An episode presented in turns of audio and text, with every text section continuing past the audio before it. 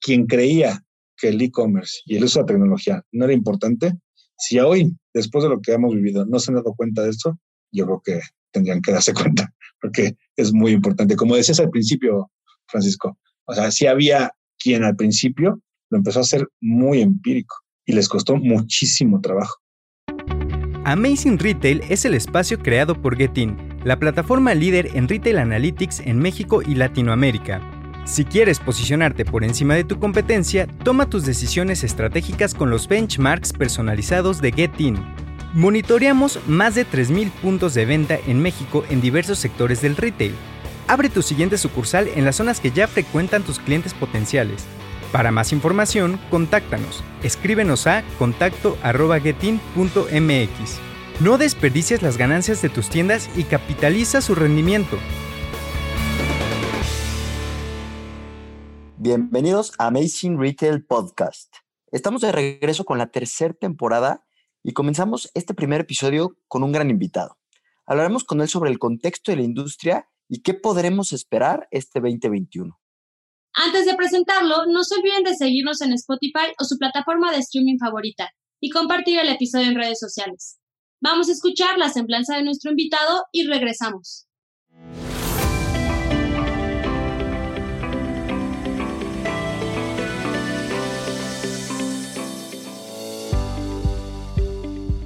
Hoy en Amazing Retail Podcast recibimos a Eric Calvillo, socio líder de la industria de consumo de Deloitte en Spanish Latin America. Es poseedor de una amplia trayectoria consolidada a lo largo de más de 20 años en auditoría en compañías en el sector de productos de consumo, incluyendo detallistas, hospitalidad y servicios, así como el sector manufacturero e inmobiliario.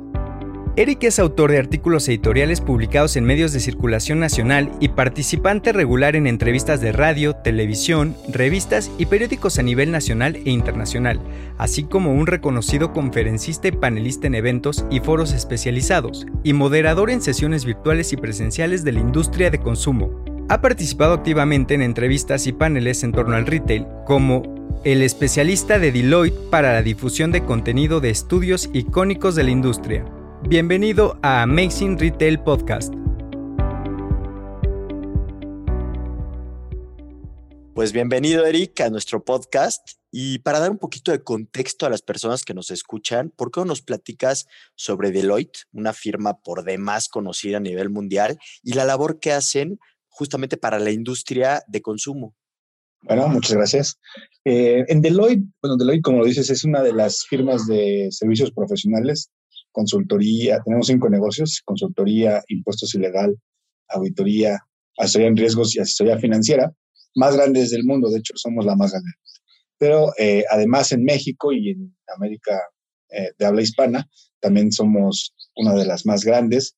Y además de tener estos cinco negocios, también estamos divididos de forma matricial en industrias, porque nuestros clientes son de diversas industrias y en, dentro de Deloitte nos especializamos los profesionales en distintas industrias para servir mejor a nuestros clientes, ¿no? Para poder hablar el mismo idioma que hablan nuestros clientes. Entonces, una de esas industrias es la industria de consumo, que incluye eh, retail, ¿no? O eh, consumo masivo, los productores de esos productos que venden los supermercados o las tiendas departamentales especializadas, como pueden ser pues las grandes compañías de consumo que todos conocemos, como Coca-Cola, Procter Gamble, eh, Kimberly Clark y demás. Y además también incluimos dentro de esta industria eh, restaurantes, este, transportes este, especializadas, líneas aéreas y demás, hospitalidad. Entonces, eso es lo que hacemos eh, dentro de la firma. Y yo, yo estoy a cargo de dirigir todos los esfuerzos que hacemos dentro de la firma para poder eh, posicionar a la, a la firma como líderes de opinión y especialistas en, en la industria de consumo. Eric, y para empezar a entrar un poco en materia, tú sabes y como todos sabemos, venimos de un año complicado, ¿no? Y este 2021 ha tenido altibajos, pero nos gustaría preguntarte, hoy que está empezando la segunda mitad del año, ¿en qué punto crees que se encuentra la industria del retail? Lo que hemos visto en, la industria del retail, y, y, no puedo generalizar porque la verdad es que dependiendo en dónde de la industria estés, has tenido diferentes impactos, pero de manera general, yo creo que si eres un supermercado o si te dedicas a vender productos de primera necesidad, te ha ido bien, ¿no? Ha sido de los mejores librados durante la contingencia. Sin embargo, si, si eres un detallista que vendes, pues a lo mejor cosas más especializadas, muebles, ropa, calzado, pues no tan bien, ¿no?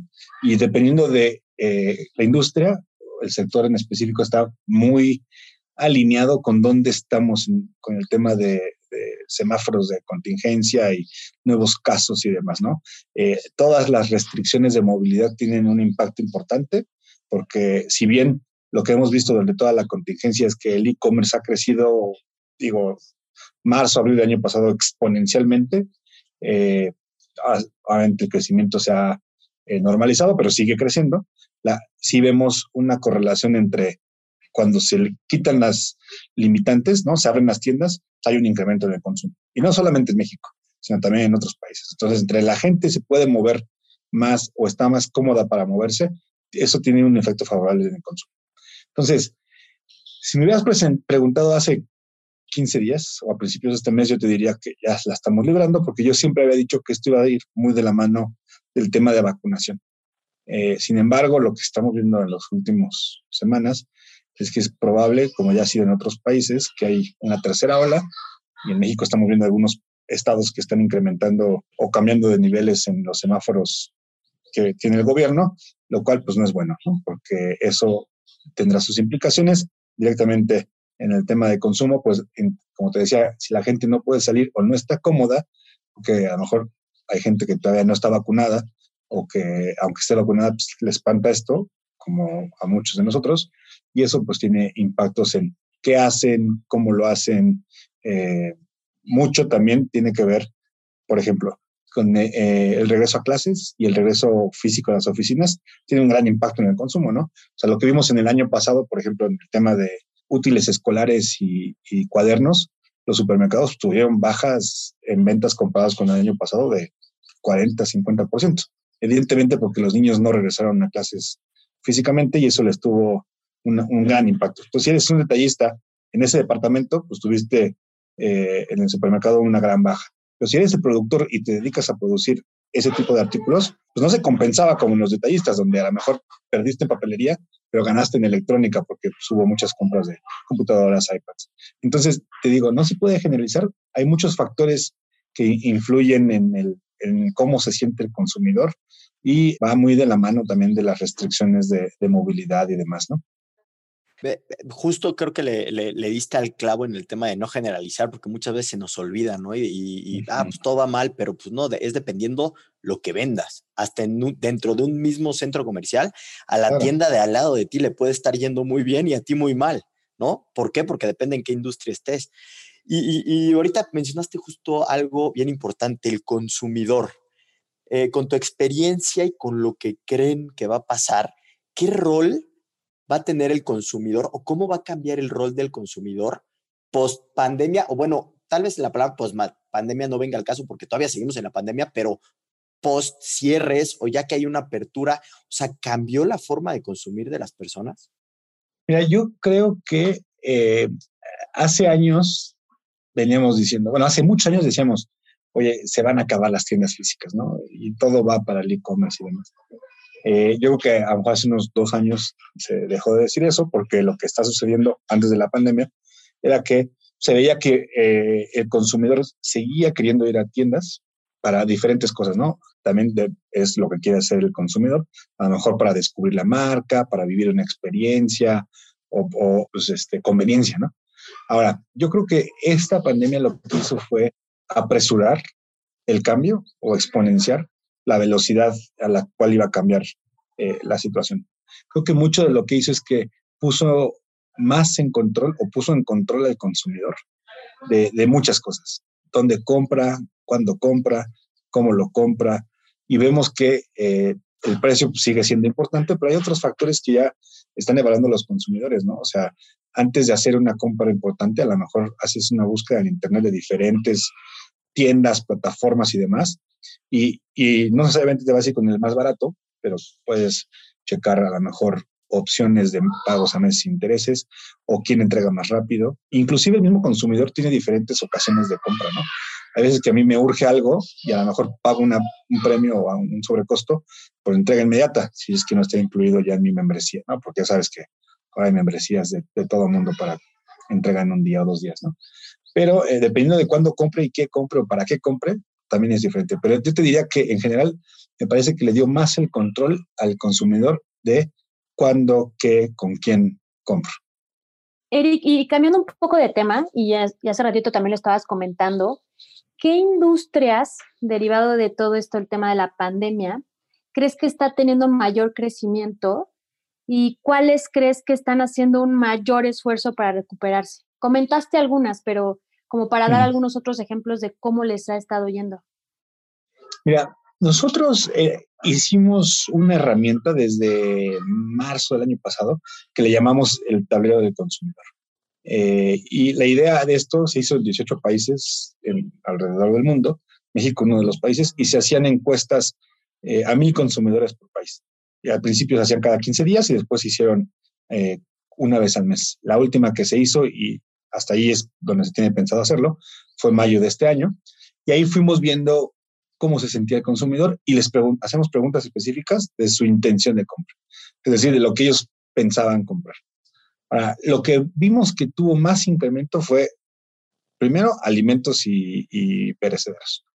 Y el segundo, también eh, como categorías, ¿eh? no como productos, fue eh, artículos de limpieza para el hogar. Obviamente todo el mundo, este, Clorox y las wipes y sanitizante y demás, porque pues al principio de esa psicosis de, limpiar todo, ¿no? Recibíamos el súper, mucha gente ponía en cuarentena los paquetes que acababa de entregar Amazon, no los abrías en tres días para que se descontaminaran, no usabas todo lo que cada quien, yo con mi esposa siempre decimos que la contingencia es como la religión, cada quien la vive de forma diferente y, no te vas a poner de acuerdo con nadie, ¿no? Entonces, vimos muchos incrementos. Ahora, ¿quién perdió? Perdió mucho, ya les decía, papelería y útiles, pero fue focalizado porque no tuvieron su temporada. ¿no? En general, muebles eh, y enseres, vimos también que, hubo poca intención de compra. Ya si hablamos en específico, y no tanto de nuestra herramienta, sino de pláticas que he tenido con, con empresarios y demás, el tema de ropa y calzado, nos decía eh, un director, el director general de una tienda departamental grande, es que ya no, no veían temporadas, que las temporadas dejaron de existir porque la gente más bien compraba, si compraban, porque había caído mucho, compraban ropa y zapatos muy cómodos pues, para estar en la casa. Entonces, eso, por ejemplo, en la medida en que se anuncian regresos a clases, se anuncian regresos a las oficinas, pues la gente va a empezar a volver a comprar calzado y ropa que no habían comprado. Al principio de la contingencia vimos eh, un incremento sub enorme en la compra de artículos deportivos para el hogar, ¿no? Caminadoras, pesas, eh, bicicletas, por ejemplo. Y de hecho, mucho, muchos continúan con escasez, ¿no? Hoy si tú te quieres comprar una bicicleta de más o menos gama media o gama alta, pues no hay, porque todas se agotaron, y no solo en México, sino en todos, todos lados. Entonces, e, es, esas este, industrias son las que hemos visto. Ah, en especializados también, mucha gente adoptó o compró mascotas de, la pandemia, ¿no? Entonces, la categoría de eh, animales o, pues sí, mascota, peco y, ese tipo de alimentos y artículos para mascota tuvieron incrementos importantes, ¿no? Ahora vamos a ver qué, cómo se comporta eso después de que pues, regresemos todos a clases y a, las oficinas, ¿no? Sí, nosotros también notamos justamente que otra industria que también tuvo un aumento importantísimo fue como el cuidado de la casa. Como todo el mundo empezó a pasar mucho tiempo ah, en la casa, pues, se disparó a las nubes, ¿no? Todas estas tiendas que venden cosas para tu casa. ¿no? sí, por supuesto, sí, no lo mencioné, pero sí, totalmente. Mucha gente pues tenía tiempo, ¿no? porque no salías, no hacías nada, empezaron a hacer proyectos de... Remodelación casi, casi de, de casas, ¿no? O sea, bueno, podía hacer la gente, pero de pues, claro. pues, yo creo que nunca habían estado tanto tiempo en su casa, ¿no? Todos los días, entonces Sí, por ejemplo, en, en, México a Home Depot le ha ido bastante bien. ¿eh? Y, y, uno, y tú pensarías que a lo mejor eh, solamente en las tiendas, pero inclusive yo he hecho compras en, en, línea y la verdad es que lo hacen bien. ¿eh? O sea, a mí me sorprendió lo bien que lo están haciendo, porque a lo mejor en mi mente yo siempre pensé que la gente que compraba en, Office, en Home Depot, más bien ibas a la tienda para aprender de lo que necesitabas, ¿no? O sea, yo, por ejemplo, voy y necesito cambiar una llave del agua, ¿no? Entonces yo me aviento la chambita, pero no sé qué llave necesito. Entonces tengo que ir al pasillo para encontrarme al encargado del pasillo y preguntarle, o le llevo la vieja, ¿no? Digo, oye, quiero una como esta.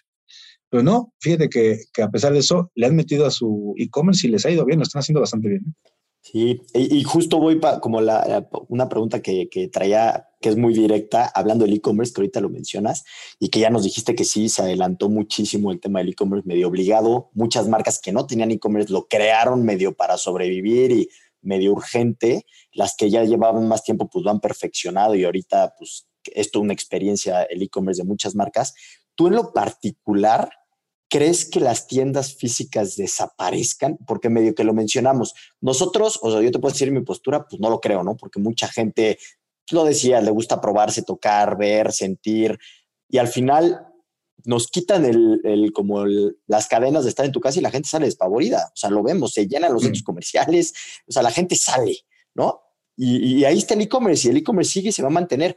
Pero ese mito, hay un gran mito de que el, de que las tiendas van a desaparecer y que los centros comerciales se van a morir con el e-commerce y mucha gente todavía lo cree, porque en Estados Unidos algunas grandes marcas pues han sufrido muchísimo con este tema, ¿no? Sí, yo creo que no, creo que no, no, no van a desaparecer sin lugar a dudas. O sea, no. Lo que sí va, a pasar es que tal vez va a haber menos porque van a servir de diferentes propósitos. Eh, por ejemplo, uno de los propósitos va a ser pues, mini centros de distribución, ¿no? Por ejemplo, hay marcas detallistas en los que tú compras en su página o en su app y eh, tienen los sistemas para que les pueda decir de dónde les conviene más mandar el inventario.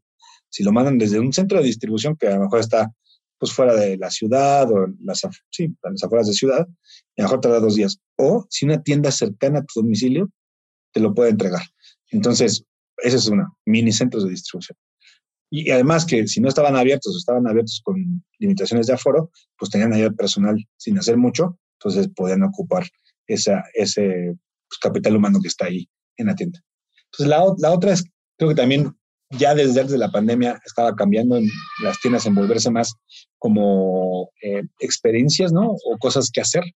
Eh, por ejemplo, esto es antes de la pandemia, ¿eh? tal vez un año o dos años antes, abrieron un, a las afueras de Nueva York un centro comercial que se llama de Mall of America, creo. Y eh, haz de cuenta, el espacio de retail era el 40% del mall. Y era el mall más grande del mundo. Entonces, había un parque acuático, había una pista de diversión, eh, patinaje, hay cines, hay restaurantes, hay museos, hay muchas cosas que hacer, un espacio para conciertos, para que vayas a un destino a hacer entretenimiento, ¿no? Lo que sea de lo que te comentaba, y ahí hay tiendas para que hagas compras mientras, como parte del, destino, ¿no?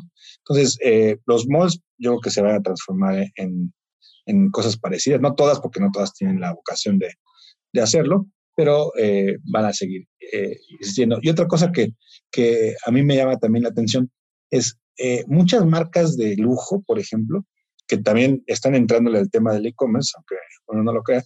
Por ejemplo, ¿no?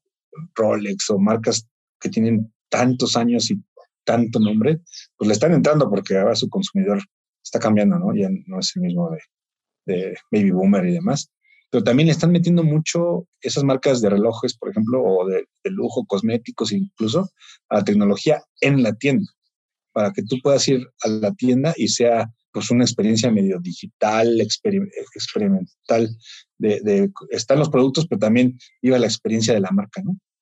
Y, ya que estamos hablando justo de tendencias, de tecnología, etcétera, preguntas un poco hacia el futuro. ¿Qué, qué, qué esperas que pase este año, el segundo semestre de este año? O sea, ¿cuál es un poco la, pues, lo, que podemos esperar del retail y hacia dónde va la industria. O sea, ¿qué, qué, esperamos a corto, bueno, un mediano corto plazo, que sería fines de este año, y qué, qué se viene después? Mira, yo, yo creo que eh, sí es necesario. Obviamente también depende qué vendas y, y qué, qué, quieras hacer, o sea, cuál es tu rol. Porque hay muchas retailers que a lo mejor su uso de tecnología se limita a WhatsApp, redes sociales y vender en el área de influencia, ¿no? O sea, en el barrio, en la colonia y demás, lo cual está bien, pero pues es tecnología, ¿no? Redes, WhatsApp, a lo mejor tú entregas o le pagas a una compañía que haga la última milla para las entregas, ¿no?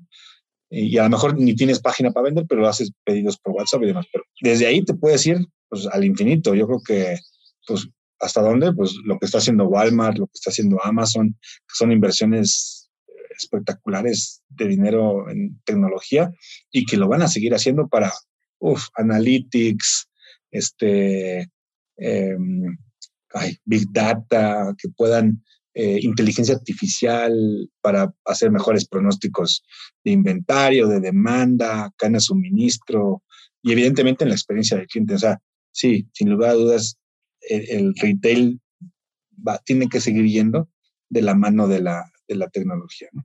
Justo, Eric, que hacia allá va nuestra otra pregunta. ¿Tú qué tan importante crees que sea esta inclusión de la tecnología para el retail, que un poquito lo estás comentando, que ya lo están haciendo las marcas y las marcas tradicionales y de mucho tiempo y de lujo, pero ¿tú qué opinas? ¿Crees que es necesario? ¿Lo tienen que hacer? ¿Hacia allá tienen que ir todos? Creo que muchas compañías eh, eh, este año todavía siguen preocupadas con cómo salir del tema de la contingencia y porque sigue siendo pues, un tema preocupante, pero una vez que eso salga, yo creo que muchas de las cosas que se dieron durante la contingencia van a sobrevivir, ¿no? Hábitos de consumo, por ejemplo antes de la contingencia, la gente no compraba el súper en e-commerce, ¿no? Y ahora la gente se ve obligada y ahora yo creo que muchos le encontraron la conveniencia y que vale la pena el costo. ¿Cuánto te cuesta? Pues lo que te cueste, ¿no? Poco o mucho, pero da mucha conveniencia.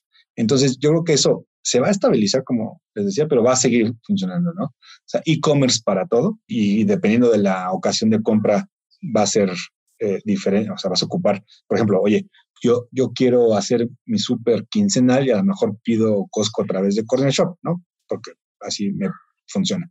Yo a lo mejor una vez al mes o cada dos meses, pues me quiero dar una vuelta a Costco porque pues, está bien padre y siempre encuentro un montón de cosas que ni sabía que necesitaba, ¿no? Es un ejemplo. Eh, ahora, ¿qué, ¿qué más va a seguir pasando? Yo creo que además de eso, el consumidor se ha dado cuenta de, o, también con lo que decía, hay cambios en los consumidores, ¿no? Pues los más jóvenes pues, se hacen cada vez más grandes, ¿no? Millennials y todo ese mito de, que no es tan mito, sino cierto. Pues ya los millennials ya están más grandecitos, ya tienen más lana, a lo mejor ya muchos son casados, muchos son papás y demás. Y yo creo que tienen hábitos de consumo diferentes a los demás, ¿no? Y de hecho en nuestras encuestas lo veíamos, porque estaba dividido en grupos de edad y veíamos que eh, en muchas cosas no tenían mucha relación lo que contestaban los de más de 55 a los de entre 18 y 35.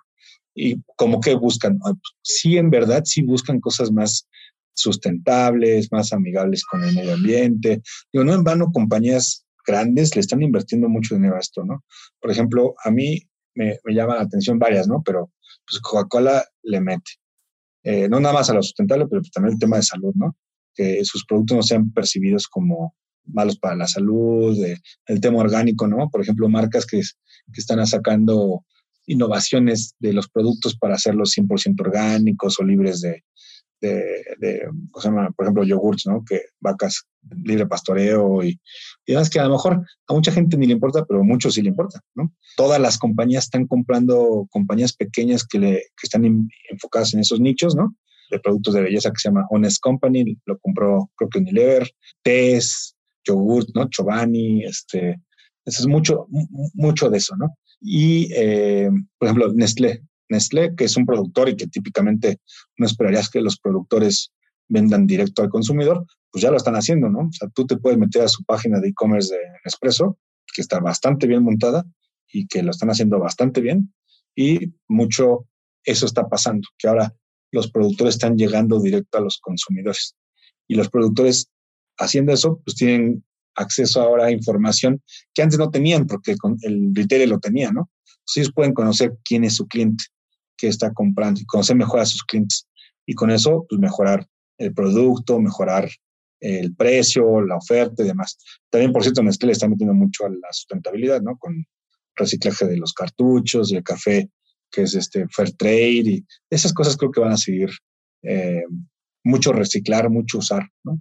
Eric, ya nos estamos acercando al final de este capítulo y siempre nos gusta concluir con una reflexión o un consejo y nos gustaría que por favor nos dieras alguna recomendación final para todos los retailers para que puedan aprovechar el contexto actual que ya estábamos platicando y seguir creciendo a corto plazo?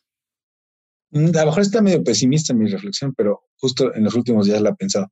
Yo, esto aún no se termina y yo creo que eh, sí hay que estar planeando en el largo y mediano plazo, pero no hay que perder de, vista eh, los próximos, yo diría el, fin de este año calendario, porque va a seguir siendo complicado y no por andar planeando tanto hacia adelante, perdamos de vista lo que puede pasar eh, en la siguiente semana. Entonces, eso y evidentemente quien creía que el e-commerce y el uso de la tecnología no era importante, si hoy, después de lo que hemos vivido, no se han dado cuenta de esto, yo creo que tendrían que darse cuenta, porque es muy importante. Como decías al principio, Francisco, o sea, si había quien al principio lo empezó a hacer muy empírico y les costó muchísimo trabajo.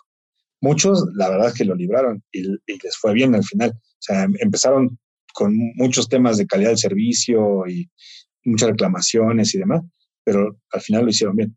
Otros me parece que no lo hicieron tan bien. Entonces, eso tendrían que reforzar. Digital y commerce, yo creo que es la reflexión. No, pues Eric, muchísimas gracias. Más que pesimista, creo que es muy realista y también hay que muchas veces poner los pies en la tierra, ¿no? En que todavía, aunque pareciera que acabó, pues no, no, no ha terminado y lo, lo estamos viendo sobre todo aquí en México, ¿no?